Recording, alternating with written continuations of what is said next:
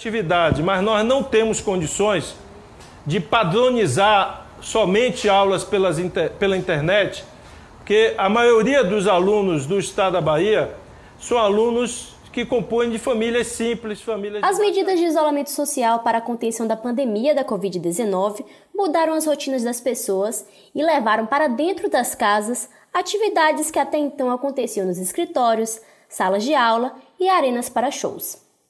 Mas adaptar as aulas à distância tem sido uma tarefa difícil para professores e estudantes. Estamos conseguindo, na medida do possível, nos adaptar a esta nova pedagogia, intitulada de pedagogia pandêmica. Os conteúdos têm sido adaptados conforme a habilidade que possuímos em utilizar os meios tecnológicos. E a dificuldade só aumenta quando se trata da educação pública, onde as adaptações esbarram nas desigualdades. Esse método de educação remota, o EAD, ele favorece a exclusão de alguns alunos, né, que não têm acesso às tecnologias. Esse acesso, ele é muito restrito e nós temos condições bem variáveis. Nós temos alunos na cidade, nós temos alunos na zona rural. Porque assim, a aula, a sala de aula é um local onde é um meio onde se pode tirar dúvidas, se pode suscitar novas ideias através de perspectivas diferentes, diferentes através da vivência de cada um. Em casa não, em casa é uma pessoa só. Eu sou Jade Coelho e o terceiro turno de hoje discute como os professores e alunos da Bahia têm se adaptado à educação remota.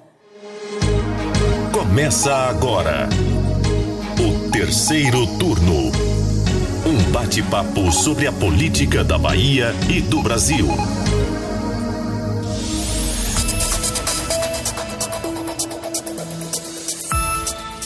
Como estamos falando de adaptações, o nosso programa também se adaptou e modificou a maneira de gravação, que agora é semipresencial. E hoje a gente conta com a presença da repórter de política do Bahia Notícias, Ailma Teixeira. Oi, Jade. E junto com a gente, o repórter de política do Bahia Notícias, Lucas Arraes. E aí, Jade, tudo bem? E como o tema de hoje é educação, os professores também participaram do episódio enviando relatos e você vai ouvir ao longo do terceiro turno de hoje. A pandemia da Covid-19 forçou as instituições educacionais do mundo inteiro a utilizarem repentinamente ferramentas tecnológicas. Apesar delas já estarem aí há algum tempo, o aprendizado remoto tem se mostrado mais difícil do que parece. A começar por uma exigência básica dessa modalidade: o acesso à internet. Você que está aí ouvindo o terceiro turno neste momento, possivelmente tem acesso à rede e a algum dispositivo, seja celular ou computador.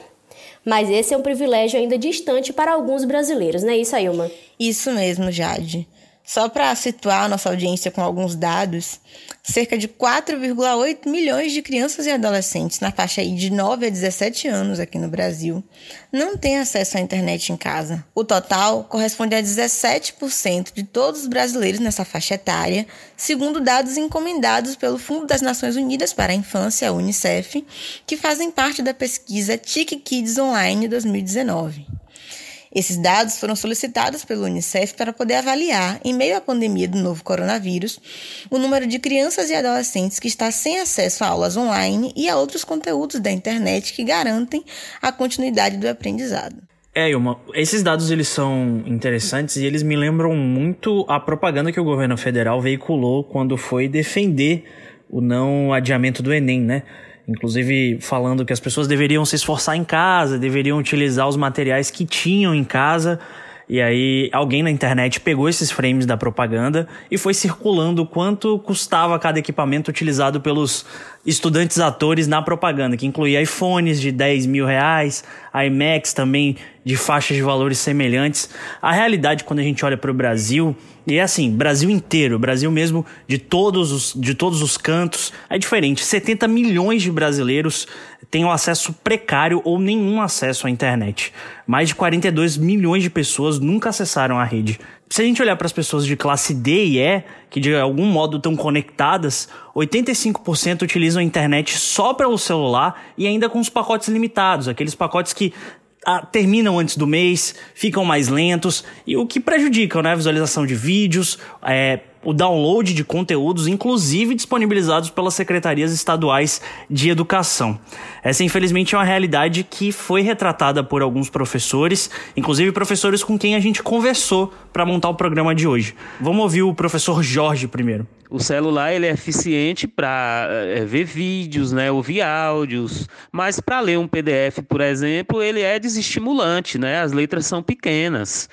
Por outro lado, é, tem aquele problema de conectividade dos alunos da zona rural, tem alguns deles que não têm acesso, outros têm um celular na casa que é para várias pessoas, que ele compartilha com irmãos, com, com pais. Os dados só confirmam a fala do professor Jorge, né, que é da rede estadual de ensino aqui da Bahia. E o que a gente percebe, Ailma e Lucas, é que essa pandemia acabou evidenciando essas desigualdades que já são enfrentadas no cotidiano do país inteiro, né? Os colégios privados, é, que concentram aí cerca de 17% dos alunos do ensino fundamental do Brasil e 12% do ensino médio, é, desde o início já foram encontrando alternativas para repor essas aulas. É, e as estratégias são de todos os tipos, né? Eles exploram desde transmissões ao vivo até plataformas que permitem interação. Algumas redes educacionais têm seus próprios sistemas. E o que a gente percebe é uma diferença muito clara e muito grande quando se olha para as duas realidades, né? Da rede privada e da rede pública. E isso foi o que relatou o professor Alex. Há uma diferença, sim, entre a rede pública e a rede particular. Quando o aluno ele pertence à rede particular, os pais compram um sistema, seja ele qual for. Nesse sistema, ele já está ingresso nessa rede tecnológica, que nesse momento só foram feitas algumas adaptações. Já na rede pública, temos uma dificuldade, muito dos nossos alunos residem na zona rural. No Brasil, tem quase 5 milhões de estudantes sem acesso à internet. Aqui no estado da Bahia não é tão diferente do, do resto do país. E a gente tem essa dificuldade de como essas atividades vão chegar a esses educandos na zona rural, na periferia, das grandes, das médias e até das pequenas cidades. A gente está acostumado a conviver com escolas com mais e com menos infraestrutura. Agora, isso talvez tenha ficado mais evidente devido às condições que foram impostas com essa crise do coronavírus. Vamos lembrar um pouquinho como essas discussões começaram sobre adiamento do Enem? Começaram basicamente pelo pela suspensão das aulas devido à chegada do coronavírus no Brasil. Aqui na Bahia, o governador Rui Costa suspendeu as aulas, determinou a suspensão no dia 18 de março.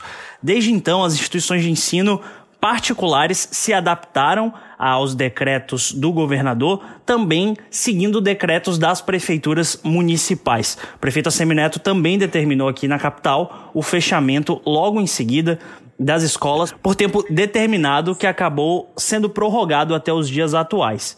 O governo da Bahia anunciou mudanças no calendário escolar devido a essa pandemia e devido a essa ausência de aulas. A rede estadual de educação não vai contar com recesso de junho, por exemplo, que é um recesso tradicional que acompanha as festividades do mês, que também não vão ocorrer devido à pandemia.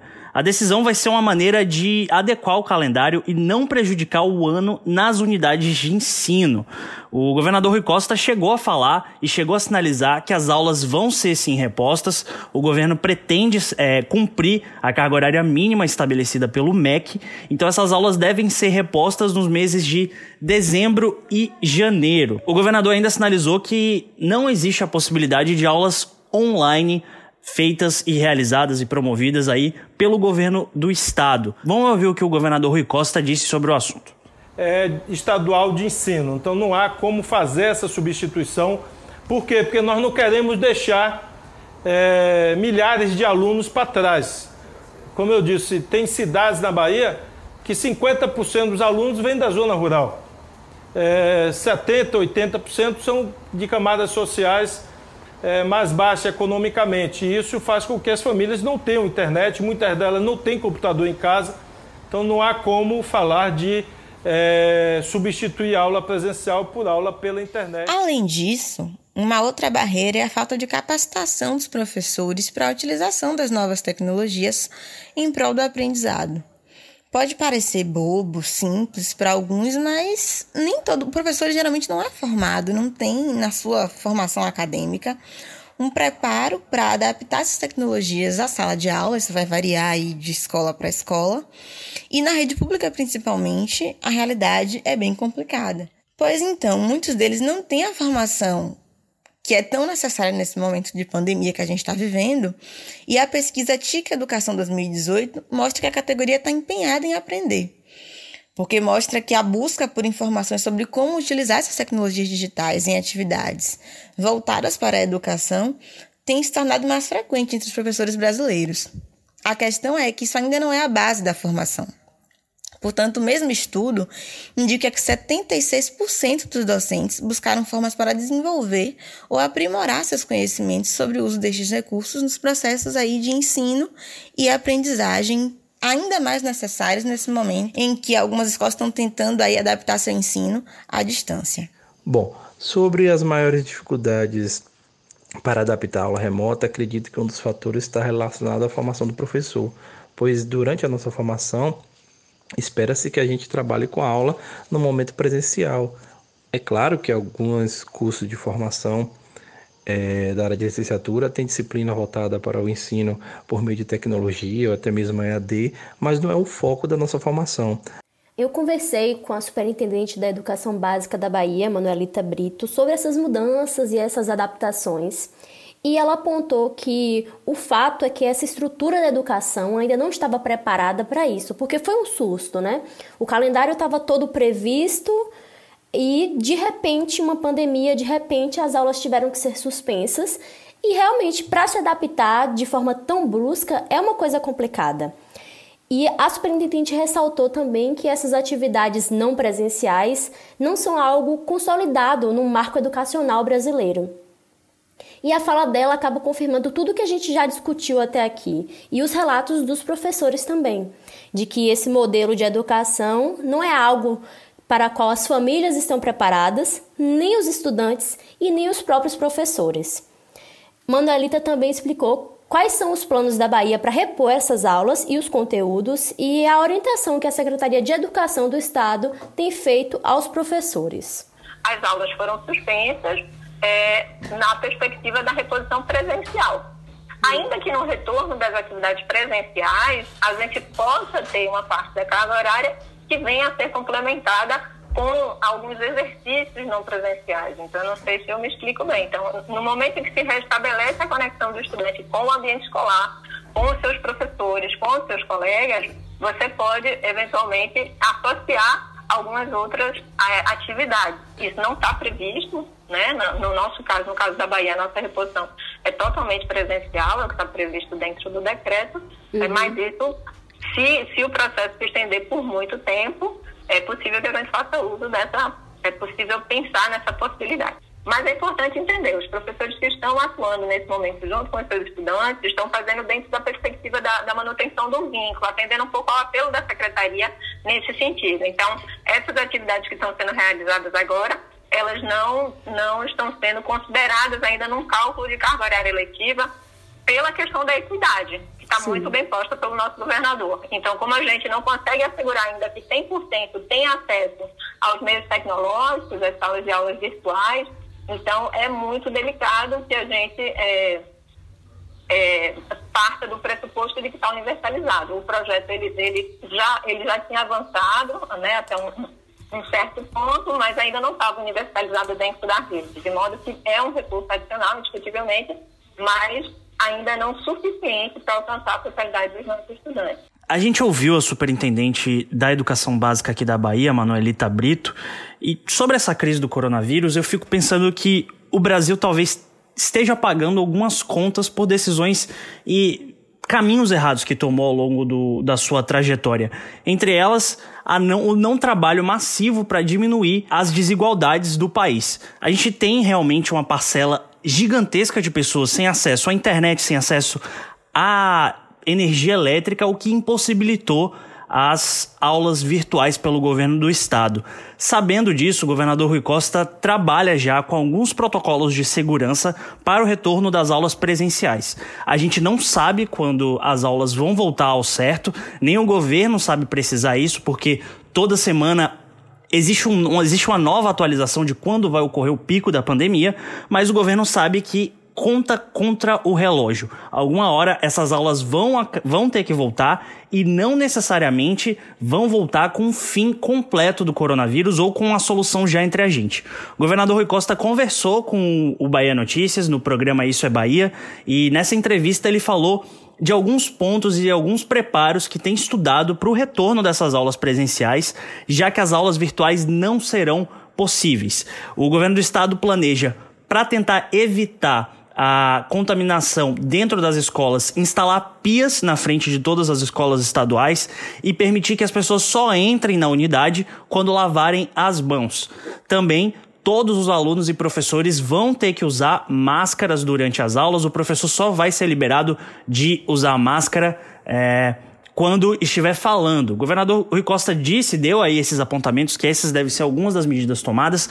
A, a gente repercutiu isso no Bahia Notícias e teve repercussão instantânea. Porque a primeira pergunta que se faz, os alunos vão usar máscara, mas a gente conhece a realidade de muitas escolas. Muitas escolas estaduais já são um espaço de aglomeração automático. Você tem salas pra, projetadas para 40 alunos, com mais alunos do que 40, salas apertadas, enfim, uma infinidade de realidades que, mesmo com as devidas preocupações, causam ainda um certo, uma certa desconfiança sobre a segurança de retornar às aulas. Dito isso, a gente entra no assunto propriamente dito Enem, que é a prova, é a principal forma de acesso ao ensino superior no país e o adiamento estava em discussão aí por muitos agentes.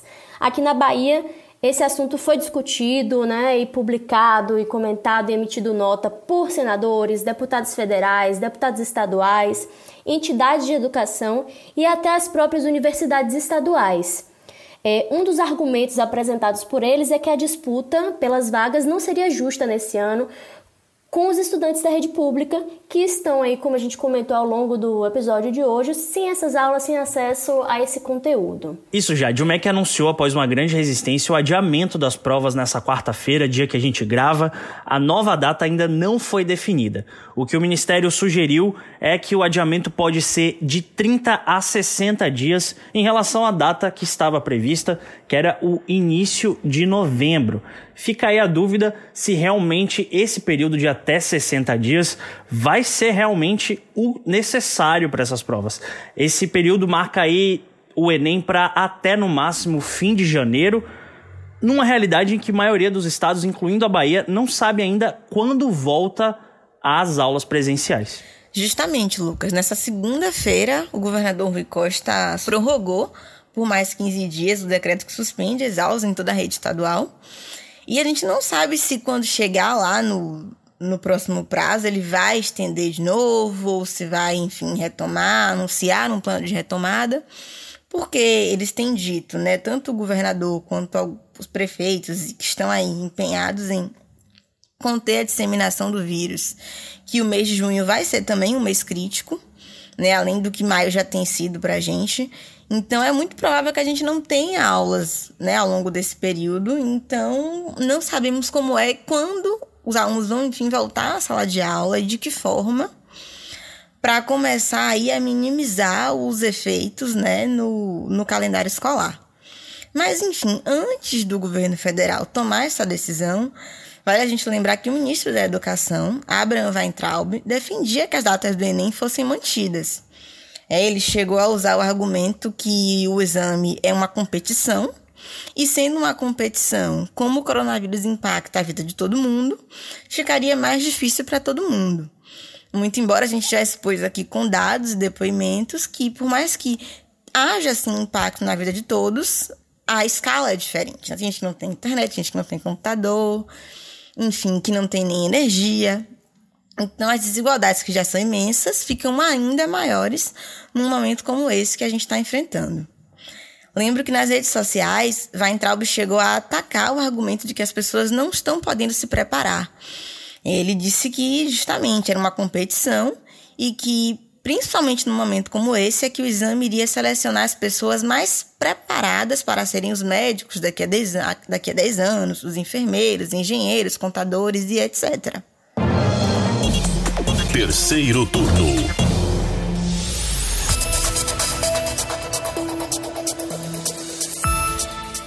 Com isso, a gente chega ao final de mais um terceiro turno. Muito obrigada aos meus colegas Ailma Teixeira e Lucas Arraes e a você, ouvinte. Até semana que vem. Até mais, Jade, Lucas. Voltamos semana que vem com mais um terceiro turno. Obrigado para você que ouviu até aqui. Se você quiser falar com a gente, é só mandar uma mensagem para o Twitter do Bahia Notícias ou postar o seu recado usando a hashtag Terceiro Turno BN. O programa é gravado das nossas casas e conta com a presença dos repórteres Jade Coelho, Lucas Arraes e Ailma Teixeira. Os áudios utilizados são do Bahia Notícias. A edição de som é de Paulo Vitor Nadal e o roteiro de Jade Coelho. Você ouviu o terceiro turno, o seu podcast semanal sobre a política da Bahia e do Brasil.